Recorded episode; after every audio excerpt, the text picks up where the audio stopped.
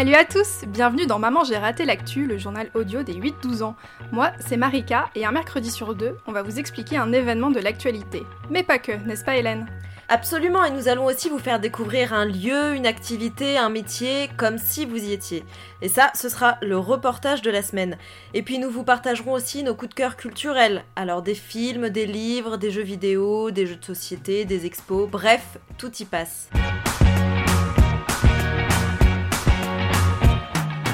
Bonjour à tous chers auditeurs et pour commencer, mille merci pour vos commentaires sur Apple Podcast. Alors Mama la rire, Loulou Bichette ainsi que le tyrannosaure du Crétacé, et oui rien que ça, vos petits mots nous ont fait très plaisir et promis on travaille à vous faire d'autres épisodes puisque vous en réclamez. L'auditeur G. Vieillard nous raconte que lui aussi a été harcelé à l'école. Je me rends compte que cette, euh, cette question sur le harcèlement a fait beaucoup réagir, Hélène, euh, nos auditeurs.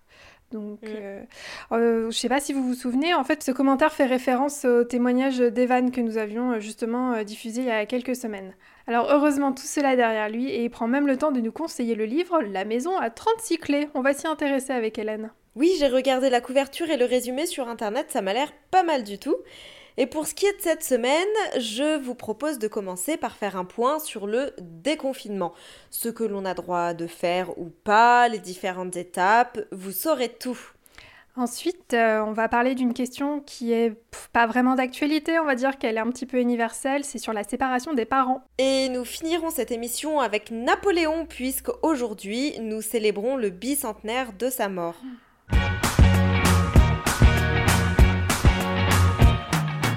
Hélène, je suis trop contente parce qu'on va pouvoir enfin se revoir. Oui, moi aussi, car en effet, depuis lundi dernier, il n'y a plus de limite pour se déplacer. Marika peut maintenant venir me voir à Paris depuis Lyon, alors que jusqu'ici, les déplacements étaient limités à 10 km, voire 30 km euh, dans certains cas.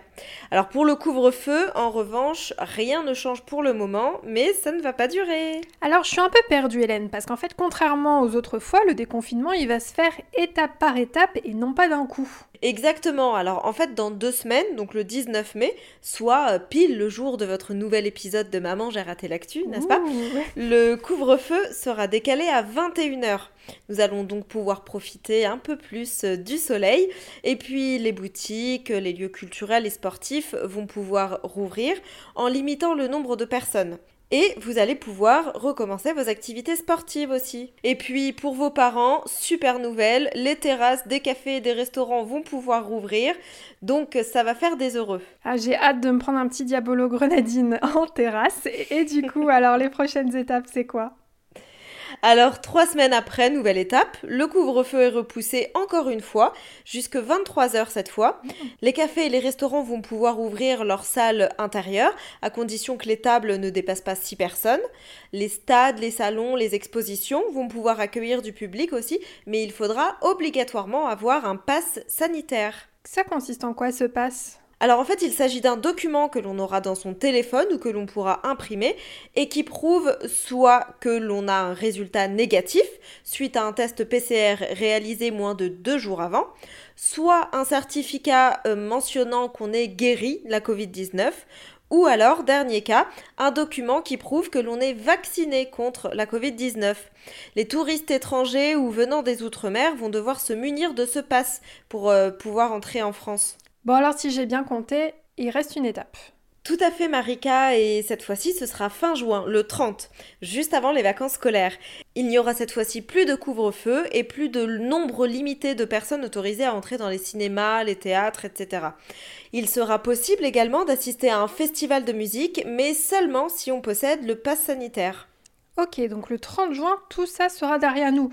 Donc ça veut dire qu'il n'y a plus beaucoup de gens malades. Alors si, actuellement, près de 29 000 personnes sont hospitalisées, dont environ 5 600 en réanimation. C'est 2000 de plus que lors du déconfinement de décembre. Alors certaines personnes, notamment sur les réseaux sociaux, se demandent pourquoi le gouvernement a décidé de déconfiner alors que le nombre de malades reste élevé. Pour faire le point sur ce sujet, j'ai passé un petit coup de fil au professeur Jean-Paul Stahl, qui est infectiologue.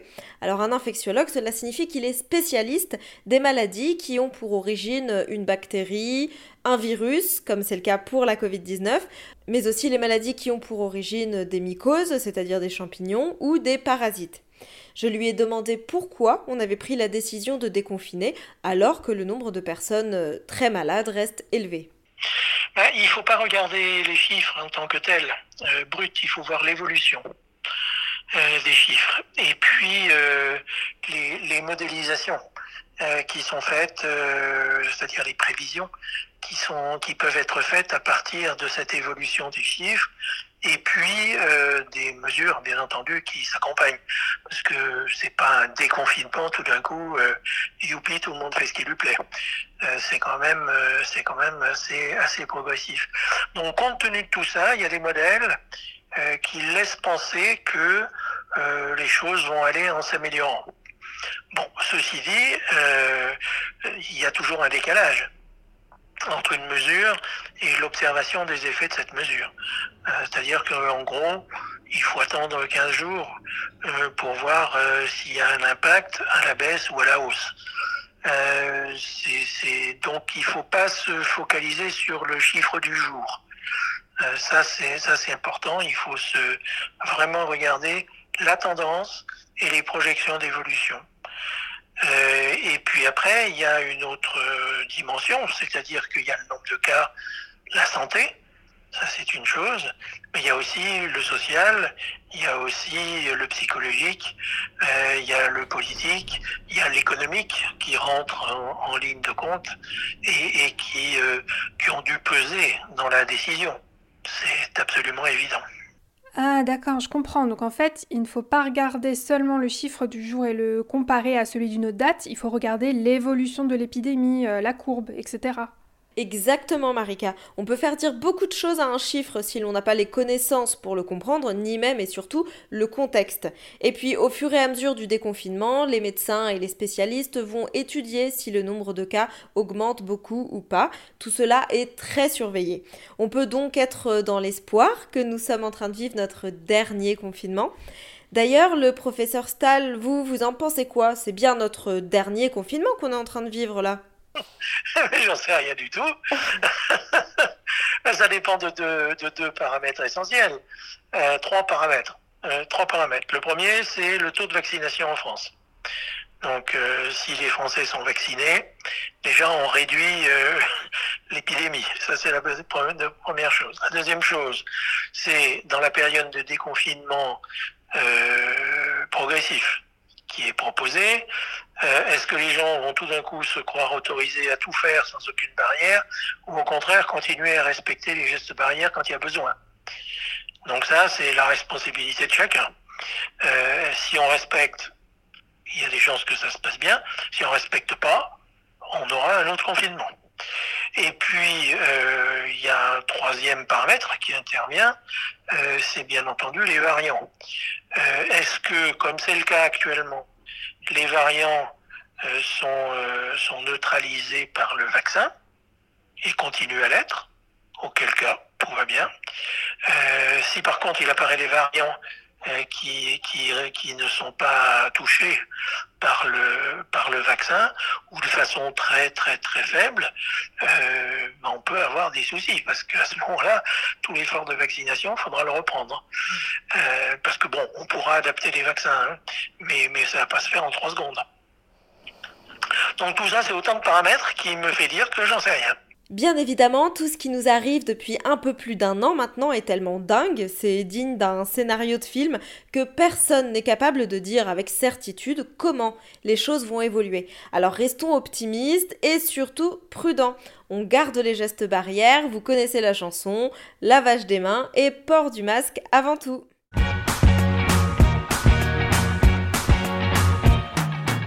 Chaque semaine, un jeune auditeur comme toi nous pose une question. Voici la question de la semaine. Bonjour, je m'appelle Alice, j'ai 7 ans, je suis à l'école de Djibouti, Dolto, et je suis en CE1C. J'aimerais vous poser la question pourquoi les parents se séparent? Merci. Alors, je ne vais pas vous mentir, la question d'Alice m'a beaucoup touchée. On en parlera un peu plus tard, mais pour l'instant, je laisse l'intervenante de la semaine se présenter. Bonjour Alice. Je suis Anne-Marion de Cailleux et je suis avocat et médiateur familial, c'est-à-dire que j'aide notamment les parents qui se disputent ou qui se séparent à mieux s'entendre, soit pour qu'ils puissent rester ensemble, soit pour que leur séparation se passe bien. Car oui, peut-être que vous ne le saviez pas, mais quand on se sépare, ça ne se fait pas en un claquement de doigts, surtout quand le couple en question a un ou des enfants. En fait, se séparer, ça peut prendre beaucoup de temps. C'est là que faire appel à des personnes extérieures, comme Anne-Marion de Cailleux, est très utile pour obtenir de l'aide. Alors avant de répondre à la question d'Alice, Anne-Marion de Cailleux a une petite introduction à faire. Elle est intéressante ta question Alice. Pourquoi les parents se séparent? Ben oui, il est difficile de comprendre pour un enfant pourquoi les deux personnes qu'il aime tellement parfois ne s'aiment plus et décident de ne plus vivre ensemble. Qu'est-ce qui fait qu'ils décident d'avoir chacun une maison et que leurs enfants soient obligés de vivre un peu chez l'un et un peu chez l'autre? Il doit bien y avoir une raison très sérieuse. Eh bien, je vais te dire, Alice, que si tu interroges les parents, ils te diront parce qu'on ne s'aimait plus. Mais je suis d'accord avec toi pour dire que cette réponse, elle n'aide pas tellement à comprendre. Comment ça, vous ne vous aimiez plus? Pourquoi vous ne vous aimiez plus? Et là, ils seront bien embêtés pour le dire, car souvent, ils ne le savent pas trop eux-mêmes. C'est pour cela qu'il y a autant de livres, de films, de chansons, de poèmes sur l'amour. Tout le monde se demande bien pourquoi on peut aimer, puis ne plus aimer. En fait, je crois que pour chaque personne, la réponse est différente. Bon bah cela étant dit, on peut poursuivre. Bon, d'abord, tous les parents ne se séparent pas. C'est possible de s'aimer longtemps et d'avoir une assez bonne vie pour rester ensemble. Ceux qui se séparent, c'est généralement parce que leur vie ensemble était devenue pénible et qu'ils ont considéré qu'ils seraient mieux plus loin l'un de l'autre. Tu sais, les adultes, c'est comme les enfants. Avec le temps, ils évoluent. Quand on tombe amoureux, on est sur un nuage, on voit tout en rose. On a plein d'envies ensemble. Voyager, manger, danser, habiter ensemble, avoir des enfants. Naturellement et sans effort, on va faire des choses qui font plaisir à l'autre. Mais au bout d'un moment, parfois, le nuage s'envole, le rose devient moins rose, et on voit tout différemment. C'est un peu pareil en amitié d'ailleurs, parfois, tu l'as peut-être vécu, tu deviens très ami avec une copine que tu trouves géniale, et un jour, il y a un problème, et tu ne veux plus lui parler. Je vais m'arrêter sur cela un instant. C'est vrai que l'on parle de rupture amoureuse, mais parfois aussi de rupture amicale. Ça peut faire mal de se disputer avec un ami et de ne plus pouvoir lui parler. Euh, Pénélope Bagieux, l'auteur de Culotté ou encore euh, Sacrée sorcière, le disait dans une interview. Quand elle était au collège ou au lycée, elle s'est disputée avec euh, sa meilleure amie. Des années plus tard, elle y pensait encore et se demandait régulièrement ce que cette meilleure amie était devenue. Bon, en tout cas, je divague, je divague et je laisse Anne-Marion Decailleux poursuivre. En amour aussi, il y a des évolutions. Les petites différences entre les amoureux, avec le temps, peuvent devenir grandes. On se rend compte que l'un se lève tôt et l'autre tard, l'un mange beaucoup et l'autre peu, l'un bouge tout le temps et l'autre préfère rester lire à la maison, l'un aime la ville et l'autre la campagne, l'un aime la voile et l'autre la marche. On ne veut pas regarder la même chose à la télé. Il le savait avant, mais le sentiment amoureux ne donnait aucune importance à tout ça. Seulement si le sentiment amoureux s'en va, il peut devenir difficile de se parler, de s'accepter, de se comprendre, d'être gentils les uns avec les autres. Et du coup, il devient difficile de vivre ensemble. Tu le sais, vivre à plusieurs, à deux par exemple, c'est pas toujours facile. Partager sa salle de bain, manger ensemble, écouter sa musique, discuter de plein de sujets, ne pas être d'accord. Petit à petit, on peut s'agacer, s'énerver et même se disputer. Alors surtout si on a beaucoup de boulot, des familles qui ne s'entendent pas très bien, des problèmes d'argent ou une maladie par exemple. C'est très fatigant de vivre avec quelqu'un qu'on ne comprend plus et c'est difficile pour les enfants quand ils sont là à la maison. Quand c'est comme ça, les parents finissent souvent par se dire qu'il vaut mieux se séparer parce que la vie devient pénible et que c'est la seule solution qu'ils trouvent pour retrouver de la paix, de la légèreté et du bonheur. En se disant que pour les enfants, il vaut mieux deux maisons où ça se passe bien plutôt qu'une seule où ça se passe mal. Ce n'est pas très facile au moment de la séparation. C'est tendu, tout le monde est triste et énervé. Et puis au bout d'un moment, en général, tout le monde trouve de nouveaux repères et finalement, ça va mieux. Voilà ce que je peux t'expliquer, Alice, sur pourquoi les parents se séparent et j'espère que cela t'aura aidé. Je te souhaite une belle journée. Alors, la question d'Alice, la réponse d'Anne-Marion de Cailleux m'ont plongé 15 ans en arrière. Quand j'étais au collège, mes parents se sont séparés. Ça m'a fait beaucoup, beaucoup de peine, c'est normal. Mais très vite, mes parents m'ont dit quelque chose à mon frère, ma sœur et moi. Ce n'est pas de votre faute. Et c'est vrai. La séparation des parents, ce n'est jamais la faute des enfants. Ce n'est pas parce qu'on fait des bêtises, qu'on se met parfois en colère, qu'on n'a pas de bonnes notes que les parents se séparent. Cela me semblait très important de le préciser. Et si vos parents sont en train de se séparer ou que ça a déjà été le cas et que vous le vivez mal, n'hésitez pas à en parler. Et si toi aussi tu as une question à nous poser, envoie-nous un mail à mamangeraté-l'actu@gmail.com avec ton prénom, ton âge, ta classe et ta question, le tout dans un message audio.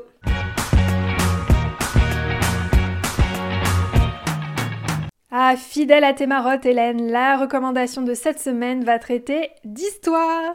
Tout à fait Marika, car aujourd'hui, ça fait tout pile 200 ans que Napoléon Ier, le célèbre empereur français, est mort. C'est donc le 5 mai 1821 sur l'île de Sainte-Hélène, alors qu'il était en exil, que Napoléon a rendu son dernier souffle. Alors les causes de sa mort à 51 ans restent débattues.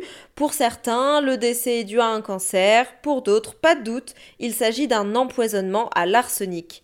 Toujours est-il que ce Napoléon a été un personnage très important dans l'histoire de France de formation militaire, il a enchaîné les conquêtes sur les champs de bataille et a élargi les frontières de l'Empire français. Il a également mené des expéditions en Égypte et en Syrie. C'est d'ailleurs pour cela que le musée du Louvre regorge d'œuvres et de statues venant de ces pays. Mais c'est également l'homme qui a rétabli l'esclavage, pourtant aboli huit ans plus tôt. Bouh Alors il y a encore beaucoup à découvrir sur le personnage de Napoléon, et pour cela je vous propose de jeter un œil au film documentaire Napoléon, la destinée ou la mort. Il y a de nombreux passages en dessin animé. Après, je vous préviens, c'est pas forcément toujours raconté de manière très simple, mais vous pourrez euh, toujours en retirer plein de super infos. Il y a 200 ans, à Sainte-Hélène, Napoléon attend la mort. Toute la vie de Napoléon est un, un défi vis-à-vis de la mort. Canon, attentats, poison, il les a tous nargués. Il est l'homme qui est plus fort que les circonstances, qui est plus fort que la force de l'ennemi. Se croyant l'élu des dieux, il sera l'élu des hommes. L'image de Napoléon christique, c'est dans sa tête. Et c'est ça la postérité. Mégalomanie ou angoisse Napoléon, la destinée et la mort, samedi à 20h50. Bon bah alors Hélène, où c'est qu'on peut le trouver ce super documentaire? Alors Napoléon, la destinée ou la mort est disponible en accès libre sur arte.tv jusque fin juin. Tout ce dont nous avons parlé dans cet épisode, dont Napoléon sera présent dans la description. Pour suivre tout ce qui se passe chez Maman J'ai raté l'actu, rendez-vous sur nos réseaux sociaux, Facebook et Instagram et Twitter. Pensez à nous envoyer une question comme Alice, nous y répondrons dans un prochain épisode. Si vous voulez nous aider, partagez cet épisode autour de vous et mettez-nous 5 étoiles sur la plateforme sur laquelle vous nous écoutez, par exemple Apple Podcast. Prochain épisode le 19 mai. À très vite, Bye bye. bye. bye.